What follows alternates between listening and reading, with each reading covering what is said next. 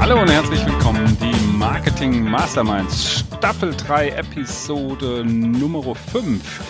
Und ähm, äh, wer die ersten vier Folgen der Staffel 3 schon gehört hat, der weiß ja, dass wir uns ein bisschen was ähm, überlegt haben, was die Struktur der Podcast-Episoden angeht. Wir widmen uns ja über mehrere Folgen einem speziellen Thema. Und ähm, wir haben abgeschlossen das letzte Mal mit ähm, B2B-Marketing für mittelständische Unternehmen und jetzt widmen wir uns mal den Thema, den Thema dem Thema Gastgewerbe. Andreas hat es mir eben noch gesagt und ich musste es wieder raussuchen. Online-Marketing für Gastgewerbe und der Andreas ist unser Experte da drin und er ist auch mit dabei. Der Andreas Pfeiffer, er ist Heldenhelfer und hilft Kunden zu finden, zu begeistern und zu Botschaftern zu machen. Inhaber der Marketingberatung und ihr findet ihn unter dieheldenhelfer.de. Hallo Andreas. Hallo lieber Stefan. und auch mit dabei ist natürlich Norbert Schuster. Norbert Schuster ist Experte für B2B, Digitalisierung, Marketing und Vertrieb und Erfinder der Wasserlochstrategie. Die kennt ihr inzwischen hoffentlich auch. Und er ist auch Inhaber von strike2.de. Hallo Norbert. Hallo Stefan. Hallo Andreas. Ja, und ich auch bin auch mit dabei. Ihr habt schon gehört, man nennt mich Stefan mit Nachname Ponitz. Ich bin Berater für und Experte für digitale Marketing, Vertriebsstrategien und Inhaber von Focus-e-commerce.de. Auch von mir ein liebes Hallo an alle. Ja, schön, schön dass, dass, ihr da du dabei bist. Ja. ja.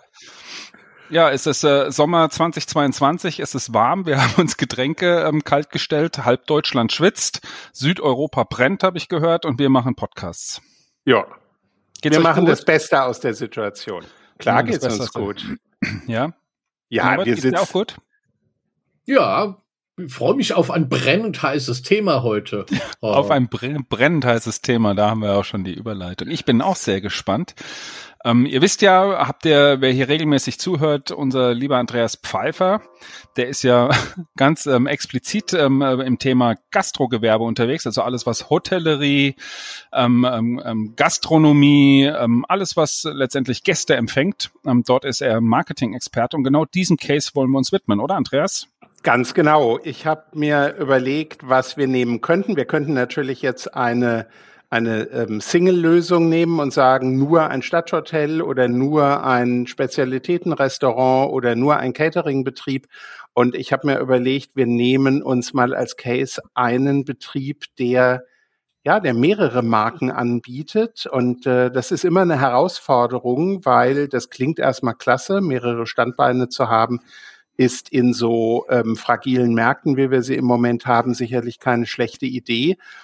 Aber die Herausforderung fürs Marketing und auch für den Vertrieb ist dann natürlich, wie bringe ich die unter einen Hut und wie schaffe ich es zum Schluss doch ein Gesamtbild zu erzeugen, damit es nicht in lauter Einzelmarken äh, zerfällt. Und ähm, ja, diese Betriebe haben natürlich, obwohl sie vielleicht ein bisschen stabiler aufgestellt sind, äh, als andere Betriebe auch unter der Pandemie zu leiden gehabt, leiden immer noch darunter. Und mit Blick auf den Herbst 2022 ähm, steht uns da sicherlich noch einiges ins Haus. Und auch die Gastronomie und Hotellerie wird sich äh, da sicherlich noch mal umgucken. Und ich sage das nicht mit Schadenfreude, sondern mit echter Besorgnis. Und ähm, ja und ich würde einfach gerne anhand des Cases mal zeigen, wie kann man sowas aufsetzen? Was wurde gemacht und wie geht man im Moment damit um und wo sind vielleicht auch Lösungsansätze, äh, die für andere ähm, Betriebe und mit Abstrichen sicherlich auch für Solopreneure interessant sein können? Also ich bin, äh, bin echt sehr gespannt. Ich habe ja auch so das ein oder andere Hotel bei mir im Kundenportfolio und ich weiß, dass die Situation für alle dort momentan echt angespannt ist. Ähm, auch mit Ausblick gegebenenfalls, was erwartet uns im Herbst, aber ich weiß, aber da kommen wir vielleicht auch noch, kommen wir im Detail vielleicht auch noch drauf. Mein Gefühl, zumindest bei den Kunden, die ich habe, ähm, ist auch das ganze Thema Ukraine, Russland, ähm, Preissteigerung, Inflation wirkt sich auch im Gastrobereich extrem aus, bei meinen Kunden zumindest. Können wir ja noch mal drüber sprechen. Anders als wir es in den ersten vier Episoden haben, hat der Andreas gedacht, äh, gesagt, wir dürfen seinen Kunden kennen, wir dürfen ihn wissen, ne, Andreas? Mhm, das dürfen wir. Ich will noch nicht ganz die Katze aus dem Sack lassen. Wobei eine Katze spielt bei diesem Kunden eine ganz wesentliche Rolle. Da kommen wir später noch dazu.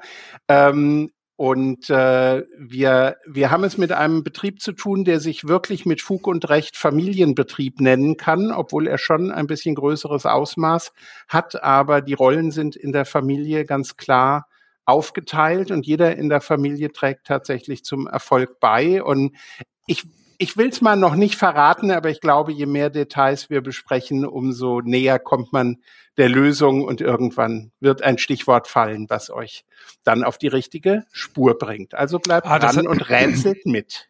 Das heißt, wir verraten noch keine URL oder sowas. Noch nicht. Aber noch nicht. Aber vielleicht später. Okay. In Folge 17 werden wir vielleicht die Katze aus dem Sack lassen.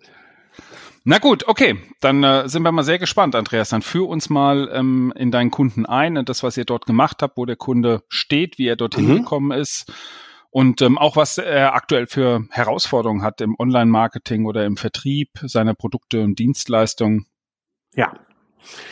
Also wir haben es mit einem Familienbetrieb zu tun, der schon viele, viele Jahre am Markt ist und der sich entwickelt hat aus einem klassischen Bauernhof.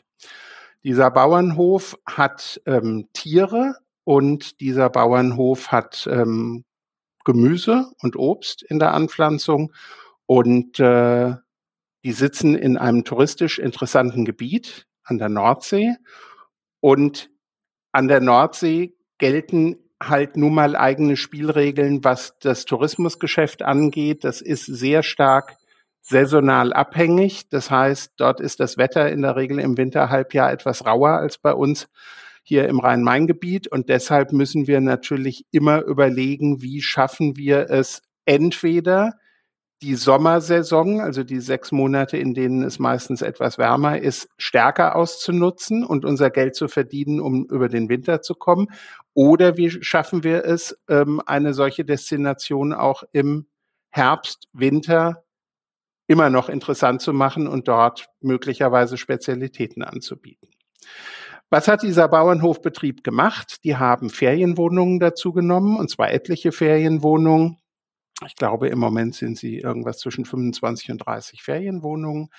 Und ähm, ja, das wurde ausgebaut. Dann fragten natürlich die Leute mit den Ferienwohnungen, wo kriegen wir was zu essen? Also wo gibt's Frühstück? Wo gibt's vielleicht ein Abendessen? Und kann man zwischendrin vielleicht Kaffeekuchen bekommen? So wurde ein Bauernhofcafé auf dem Grundstück eingerichtet.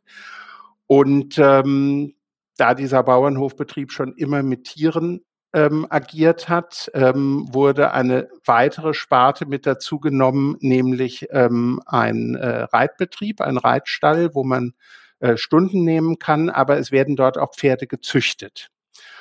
Und äh, das alles zusammen ist eine interessante Kombination. Und ich habe vorhin schon gesagt, jedes Familienmitglied hat so sein, seine Rolle. Mutter ist Gastgeberin, Vater ist Landwirt, ein Sohn ist der Schäfer, eine Tochter hat die Reiterei unter sich. Und so sind äh, über die Zeit aus diesem kleineren Familienbetrieb tatsächlich ist da ein, ein größeres Familienimperium äh, draus geworden. Und die Herausforderung war, ihr werdet jetzt schmunzeln und jeder, der unseren Podcast häufiger hört, weiß das, es kam natürlich das Thema Positionierung auf den Tisch. Was würde euch denn so als erstes einfallen? Wie positioniert man so einen Betrieb? Der ja ein, ein Mehrmarkenprodukt ist. Also ich finde es äh, total spannend. Ich hab, äh, bin ja auch öfters an der Nordsee unterwegs, auch Urlaub zu machen, auch mit meinen zwei Töchtern und ähm, haben da auch schon die ein oder andere Ferienwohnung gehabt, aber das sind natürlich dann oftmals Höfe, die haben vielleicht eins oder zwei Wohnungen, vielleicht auch noch eine dritte irgendwie. Ne? Ähm, hier haben wir ja etwas, was schon extrem gewachsen ist. Also 25 Wohnungen, das ist ja schon, das ist jetzt nicht mehr so klein irgendwie, dass man sagt, okay, da gibt es so eine Einliegerwohnung, wo man irgendwie hingehen kann. Und ähm, wie du dann auch noch erzählt hast, im Prinzip, da gibt's Tiere, das ist wie, wie so ein Streichelzoo, ne? da kannst du dann reiten auch. Inzwischen gibt's ein Café, da ist also eine Gastro entstanden. Ähm, da bin ich direkt von dem Gedanken ja schon fast in Richtung Ferienpark irgendwie gekommen, ne? Mhm. Dass man sagt im Prinzip Richtung, also es ist jetzt natürlich nicht die Größe, ne, aber von der Idee her so ein Centerpark, Landalpark oder was es da für Ferienparks für Familien gibt, die sich ja auch genau dieselbe Zielgruppe spezialisieren, halt mit, mit Gut, da sind halt ein paar hundert Häuser dann oder vielleicht hundert Häuser etwa. Aber das ging mir gerade so durch den Kopf, dass das eigentlich schon mehr ein Ferienpark ist als einfach nur eine Wohnung an der Nordsee, ne? Mhm. Und es hat tatsächlich auch von den ähm, vom Gelände her, wenn man sich das mal äh, bei Google Earth anschaut, dann sieht man, dass das eine ordentliche Flächenausdehnung ähm, hat. Klar, die Tiere brauchen ihren ähm, Platz, äh, so eine Reithalle mit äh, Freigelände ähm, braucht Platz, die Ferienwohnungen natürlich auch. Und äh, es gibt tatsächlich eine Menge Aktivitäten, auch für ähm, speziell für Kinder, die dort äh, als Gäste vorhanden sind. Das heißt, auch da gibt es noch entsprechende Gebäude und natürlich viele Freiflächen, die man nutzen kann. Auch die Gastro braucht entsprechend Platz drinnen wie draußen. Das ist schon, schon eine ordentliche Fläche. Ja, ich denke mal, also zum Beispiel sowas wie ein Spielplatz, das wird ja wahrscheinlich schon vorhanden sein, das wird es wahrscheinlich mhm. auch geben, auch wenn du es jetzt nicht erwähnt hast, würde ich das mal voraussetzen. Mhm. Ähm, aber da wäre ja so die nächste Ausbaustufe irgendwie, wenn äh, diese 25 Ferienwohnungen über den Sommer, was weiß ich, 100 Gäste dann da irgendwie beherbergen und jeder zweite fragt, ja, wo kann man hier schwimmen gehen? Irgendwann kommt vielleicht auch noch der Pool irgendwie dazu, der irgendwie zentral mhm. gelegen ist bei diesen Häusern. Ja. Aber dann, dann kommst du in Richtung dieses, dieses Ferienparks immer weiter. Ne? Dann kommen noch mal irgendwie fünf Wohnungen irgendwie mit dazu und ähm, ja, also spannend, total spannend. Auch generell, wie das Unternehmen sich weiterentwickelt. Ne? Mhm. Du hast ja nach der Positionierung gefragt. Also mir kommt da so in den Sinn das Familien rundrum sorglos glücklich Paket. Also alles so da, was man braucht, wenn man mit Kindern mhm. unterwegs ist. Ähm, leibliches Wohl, körperliches Wohl, Bewegung. Die Kids können, keine Ahnung, wahrscheinlich scharfe Tiere streicheln und, und, und. So geht es in die Richtung. Und genau so ist es. Die Positionierung wurde festgelegt auf Familien mit Kindern, speziell mit kleineren Kindern, also vor dem Grundschulalter und während des, während der Grundschule. Natürlich sind auch äh, ältere Kinder durchaus willkommen, aber die Kernzielgruppe sind Eltern mit ihren jüngeren Kindern und die kennen Hotelaufenthalte, die kennen die Einschränkungen, die man halt einfach hat, wenn man nur eine Ferienwohnung hat, aber kein, mhm. ja, keine Entourage, also kein, ähm, keinen Rahmen, wo man noch mehr machen kann. Und äh, das ist hier eben alles gegeben und diese Positionierung wurde dann zusammengefasst zu dem zu der Unterzeile oder zu dem Claim ein Platz zum Glücklichsein. und jetzt merkt man, dass es doch eine bisschen andere Richtung ist als äh, ein, ein größerer Freizeitpark oder ein größeres Ressort. Ein Platz zum Glücklichsein bewahrt nämlich die Idee, von einer familiären, intakten, landwirtschaftlichen ähm, Gemeinschaft. Und es ist genau das, was Norbert eben auch gesagt hat. Es ist die, die Kombination, dass jeder etwas davon hat. Also es gibt Kurse für die Eltern, speziell auch für die Mütter, wenn sie mal alleine kommen wollen. Es gibt ganz, ganz viele Freizeitbeschäftigungen für, für die Kinder. Da werden nicht nur Tiere gestreichelt oder Tiere beobachtet, sondern es gibt äh, ähm, Kreativworkshops, es gibt Bastelworkshops, es gibt Vorleseabende, äh, es gibt in der ähm, Jahreszeit, wenn es abends ein bisschen später dunkler wird, dann noch Dinge um ein Lagerfeuer oder ähm, um die Weihnachtszeit, Silvesterzeit bis hin in den Januar gibt es Lichterfeste und ähnliches. Ähm, natürlich nimmt man sich auch die eine oder andere Tradition ähm, heraus, die im norddeutschen äh, Bereich ein bisschen bekannter ist. Und äh, ja, und das Ganze wurde dann halt eben auch entsprechend durch das äh, durch den Kaffeebetrieb abgerundet. Natürlich haben die Ferienwohnungen alle Kochgelegenheiten, aber jeder, der den ganzen Tag kochen muss für die Familie, freut sich eben auch drauf, dass er mal zwei Wochen im Jahr ähm, wenn er denn so lang überhaupt bleiben darf, weil das Ding ist wirklich gut gebucht. Ähm, der freut sich auch darauf, mal nicht kochen zu müssen, sondern sich bekochen zu lassen. Und äh, da war die Ergänzung mit dem Bauernhofcafé ähm, entsprechend natürlich eine pfiffige Idee. Basierend auf dieser Positionierung mussten jetzt alle Maßnahmen sowohl die Offline- als auch die Online-Maßnahmen abgestimmt werden, dass die immer dazu passen. Also die versuchen immer ihrer Philosophie oder wenn man so will, ihrer Hofseele treu zu bleiben. Und das ist ganz wesentlich, weil Menschen merken das speziell Kinder mit Familien haben sehr eigene Antennen und die Kinder sagen sehr schnell offen heraus, was geht und was nicht geht oder was sie mögen, was sie nicht mögen. Und wenn die das Gefühl haben, sie kommen da in so einen kommerziellen Betrieb, der zwar super funktioniert, aber letztlich sind sie nur ein Rädchen in dem Betrieb und da springt ein Bademeister rum, der sie ständig anherrscht, dann ähm, kommt dieses Glücksgefühl nicht auf.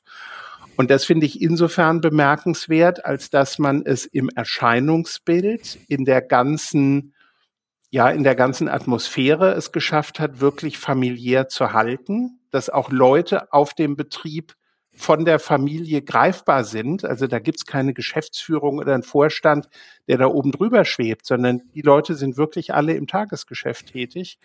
Und, ähm, und noch dazu kommt die, ähm, diese, ich will es nicht heile Weltidylle nennen, aber diese, diese schöne ländliche Atmosphäre soll halt eben auch in den Online-Medien rüberkommen.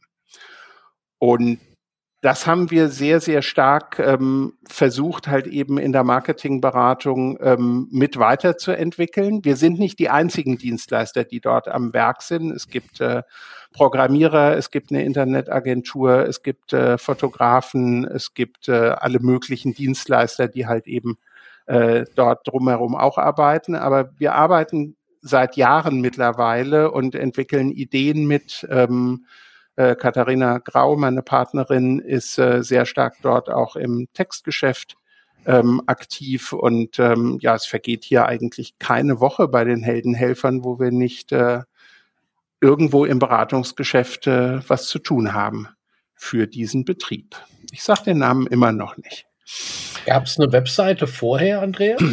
Es gab eine Webseite, die sah aber ganz anders aus und die war halt, wie Webseiten so früher aussahen. Also die war schon ganz okay. Die war jetzt nicht, nicht selbstgemacht hemdsärmlich, aber man sah ihr an, dass sie ähm, in die Jahre gekommen ist.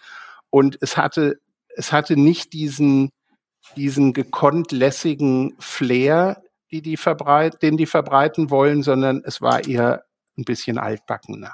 Mhm. Und ähm, das, was heute als Kern tatsächlich funktioniert, ist die Webseite. Und da sind wir bei, sicherlich bei einer Besonderheit im, im weitesten Sinne im Tourismusgeschäft oder im Gastgewerbe.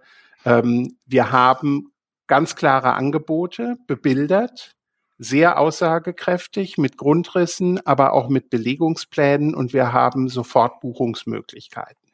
Mhm. Und das ist sicherlich anders als bei einem beratungsintensiven B2B-Geschäft. Ähm, dort kaufe ich ja nicht in einem Shop irgendeine Leistung, eine Maschine oder ähnliches, sondern äh, hier geht es ganz klar darum, Ferientage oder Ferienwochen oder auch thematische Wochenenden zu buchen. Und ähm, das haben wir versucht auf der Webseite entsprechend darzustellen mit einem System, was halt eine Sofortbuchbarkeit ermöglicht. Auf der einen Seite, auf der anderen Seite auch sehr gute Übersichten, kalendarische Übersichten, damit man sieht, wo kann ich denn eigentlich noch ähm, irgendwas möglich machen für die Familie. Was es lange Zeit nicht gab, und da würde ich gerne dann in der nächsten Folge drauf eingehen, was es lange Zeit nicht gab, war der Social Media Betrieb. Mhm. Das hing ein bisschen damit zusammen, dass die Familie, speziell die Elterngeneration, gesagt hat, ist nicht so unser Ding und wir wissen auch gar nicht, also wir wissen nicht so recht, wie wir es bedienen sollen, aber wir glauben auch gar nicht, dass es wirkliche Vorteile für uns bringt. Also hat man das erstmal liegen lassen. Und ähm, ja, da reden wir nächstes Mal drüber, wie ähm, wir für den Betrieb äh, Facebook, Instagram und Co. erschlossen haben. Auch ein äh, Blog ist entstanden. Dazu nächstes Mal mehr. Jetzt ist das natürlich ein Betrieb, der nicht alleine da oben auf weiter Flur ist. Da gibt's jede Menge Ferienangebote. Und umso wichtiger ist es natürlich auch dort eine gewisse Suchmaschinenoptimierung äh, zu betreiben. Jetzt nicht im Sinne von Hard-Selling. Das müssen die zum Glück nicht machen, weil die Nachfrage größer ist als das Angebot. Also viele Familien, die dort anfragen, sind enttäuscht, dass sie nicht mal sagen können, wir kommen nächsten oder übernächsten Monat, weil es ist manchmal auf Monate ausgebucht. Aber trotzdem müssen sie natürlich gefunden werden und äh, das wurde ganz ursprünglich natürlich auch stark über die PR-Arbeit gemacht. Noch nicht wirklich Online-PR, sondern klassische ähm, PR, dann auch irgendwann Online-PR. Und ähm, ja, als die Webseite dann die Form angenommen hat, die sie heute angenommen hat, ähm, mussten wir über, über SEO ähm, entsprechend natürlich ähm, nachdenken. Da ist ja nur Stefan auch sehr stark unterwegs. Ähm, und ich weiß, Stefan, du empfiehlst Kunden ab einer gewissen Größenordnung immer sorgsam mit ihren Daten umzugehen und diese auch zu nutzen, also zu sichten, zu interpretieren und dann aber auch wirklich zu nutzen oder entsprechend ähm, zu handeln. Du hast vorhin gesagt, du hast Hotelbetriebe bei dir in der Kundschaft. Was sind denn da so die Herausforderungen im SEO-Bereich? Ja, nicht nur den großen, auch den kleinen Kunden. Ich empfehle es eigentlich jedem. Ne? Also mhm. ich sag mal, bei die SEO-Daten sind ja noch echt die einfachsten und auch die günstigsten Daten, an denen man irgendwie rankommt, weil sie bei Google kostenlos zur Verfügung gestellt werden. Insofern wäre es eigentlich ähm, schade, sie dort einfach irgendwie liegen zu lassen. Also äh, bevor zu dem Thema SEO kommen, aber das hat natürlich auch seine Schnittstellen zum Thema SEO, weil das finde ich ja total spannend. Ähm, ich habe ja, sag ich mal, den Vergleich mit dem Ferienpark ins Spiel gebracht. Ähm, und äh, ich sag mal, da sind wir natürlich in diesem Wettbewerbsumfeld ähm, an der Stelle. Ne? Also ich suche eine Feriengelegenheit, ein Ferienhaus, eine Ferienwohnung an der Nordsee, im Norden Deutschlands, wie auch immer. Jetzt haben wir ganz viele Ferienwohnungangebote parallel zu dem Case, den du beschreibst. Wir haben gegebenenfalls aber auch Ferienparks.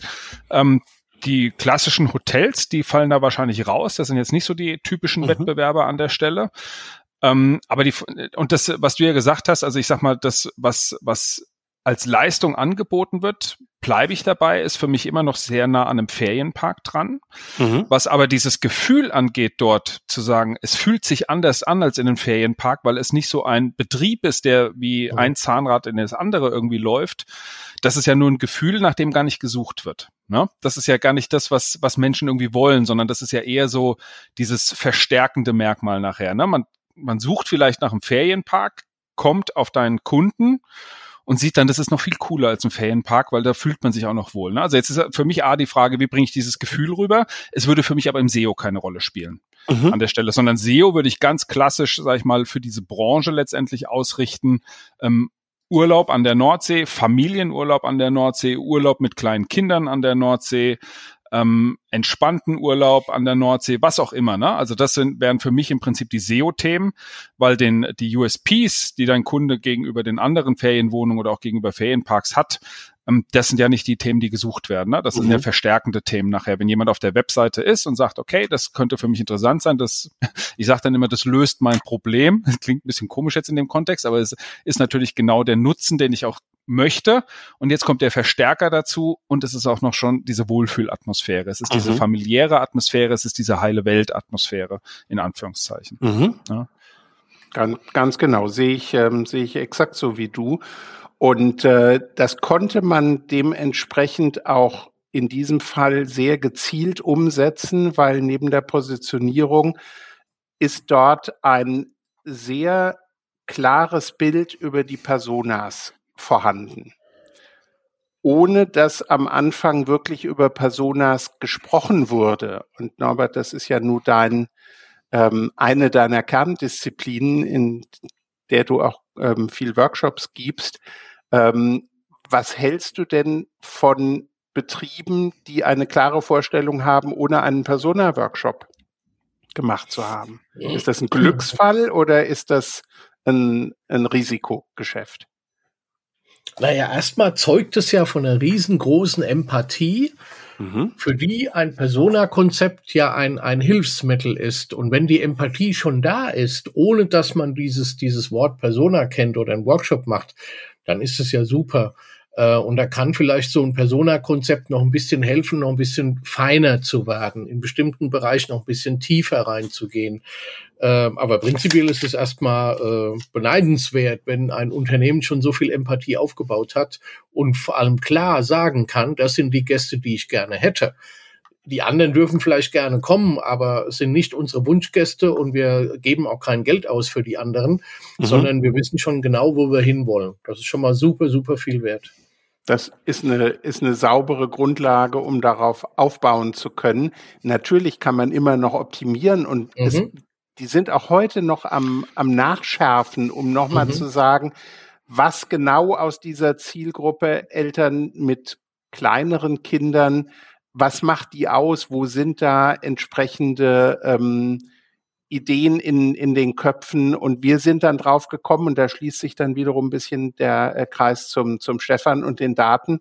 Ähm, eine Regionalität ist dort ganz wesentlich. Wenn ich kurzfristig noch eine Ferienwohnung frei habe, weil jemand kurzfristig absagen musste, das ist ja nur in Corona-Zeiten ähm, Standard und keine Ausnahme mehr, ähm, wie bekomme ich die schnell genug an Mann oder Frau und wie bekomme ich ähm, äh, oder wie komme ich an Entscheider, die schnell reagieren können? Und da ist natürlich jemand im Umfeld von Hamburg viel näher dran, der sagt, okay, mhm. wir packen unsere Koffer, wir sind äh, in relativ kurzer Zeit da, bevor ich jemand äh, aus dem Allgäu oder aus Freiburg bewege, ähm, die Republik zu queren, um hoch an die Nordsee zu fahren. Und äh, deswegen gibt es mittlerweile auch gezielt Programme und gezielt Angebote für Menschen, die aus bestimmten Postleitzahlbereichen kommen.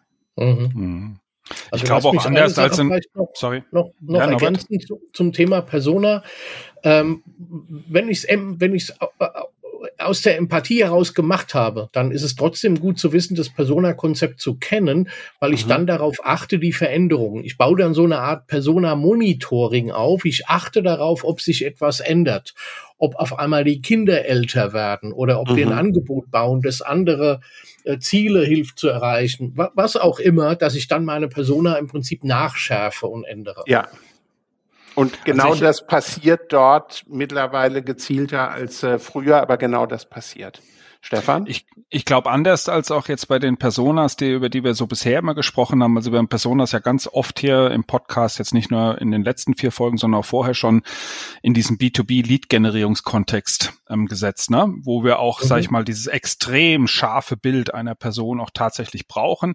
Ich glaube, im B2C-Umfeld haben wir ganz oft ja auch Zielgruppen, die relativ ja, also Norbert hat es gesagt, Empathie ähm, an der Stelle, aber ich glaube, die einfach auch offen da liegen. Ne? Das, das ist jetzt, mhm.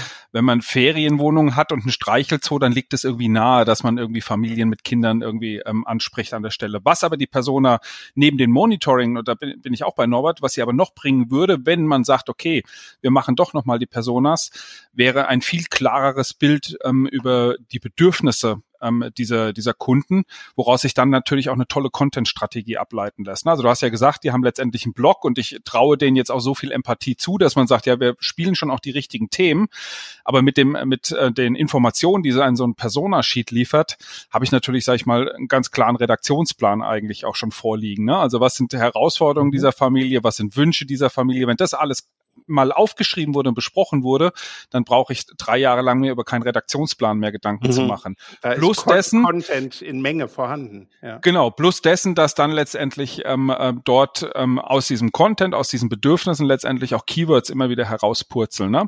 Also Persona ist mehr als nur dann, wir haben jetzt verstanden, wer unser Kunde ist, sondern letztendlich auch für die operative Umsetzung, finde ich, liefern die Personadaten auch immer ganz, ganz viele Impulse, Ideen, wenn nicht sogar ganz konkrete Themen. Ne? Ja, Andreas, ich werfe mal das Stichwort türkisches Essen im Biergarten in den Raum.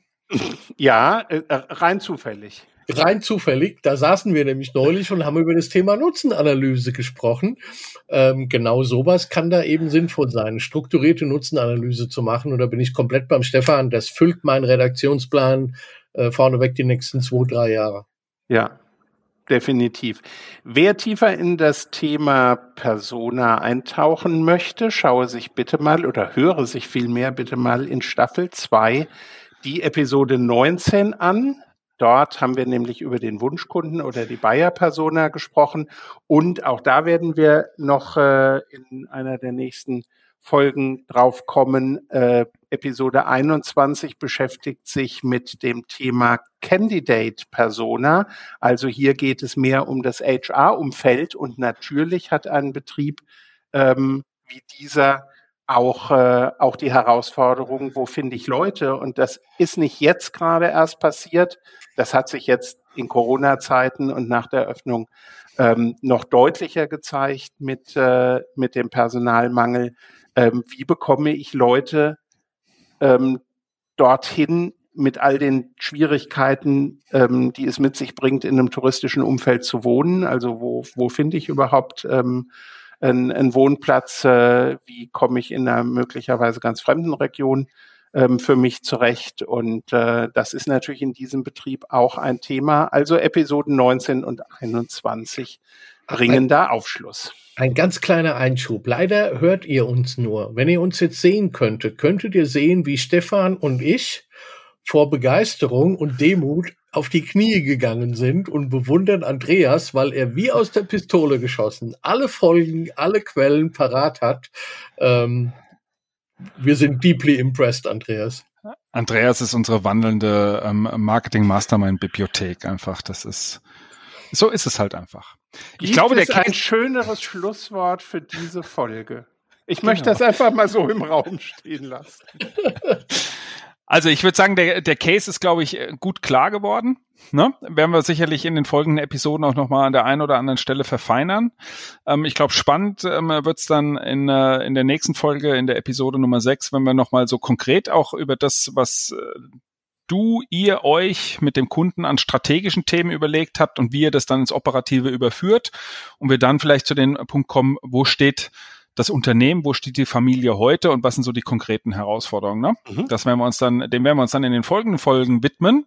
Also, wenn ihr wissen wollt, wie es äh, beim Case von Andreas, den wir noch nicht verraten dürfen, den wir aber alle kennen, ähm, äh, weitergeht, vielleicht verraten wir ihn dann in der nächsten Folge, dann schlage ich vor, ähm, schaltet ihr in 14 Tagen ähm, euer Podcast-Player, Spotify, wo auch immer ihr uns hört, ähm, wieder ein. Ähm, denn dann machen wir mit dem Case weiter. Und dann machen wir für heute Feierabend, oder? Was meint ihr? Hitzefrei? Das Hitzefrei ist eine gute so. Idee. Ich wünsche euch auf alle Fälle viel Zeit am Meer und bleibt heldenmutig und neugierig. Und der Norbert. Viel Erfolg bei der Umsetzung von euren Maßnahmen schon mal. Sehr gut. Und ähm, wenn ihr Hinweise habt, wenn ihr Anmerkungen habt, wenn ihr Wünsche habt, und Norbert hatte es so schön gesagt vor zwei Episoden, wenn ihr vielleicht selber einen Case habt, wo ihr sagt, da würden wir gerne mal zu euch in die Sendung irgendwie rein, den würden wir gerne mal präsentieren, wäre doch mal schön, wenn die drei von den Marketing Masterminds mal was zu meinem Case hier erzählen. Meldet euch einfach. Hätten wir total Lust drauf, fänden wir total spannend. Ähm, ansonsten ja, auch von mir alles Liebe, alles Gute, viel Erfolg bei allem, was ihr tut, und dann hören wir uns das nächste Mal äh, bei der Episode Nummer 6 zum Gast. Bis dann. Tschüss. Seid gespannt.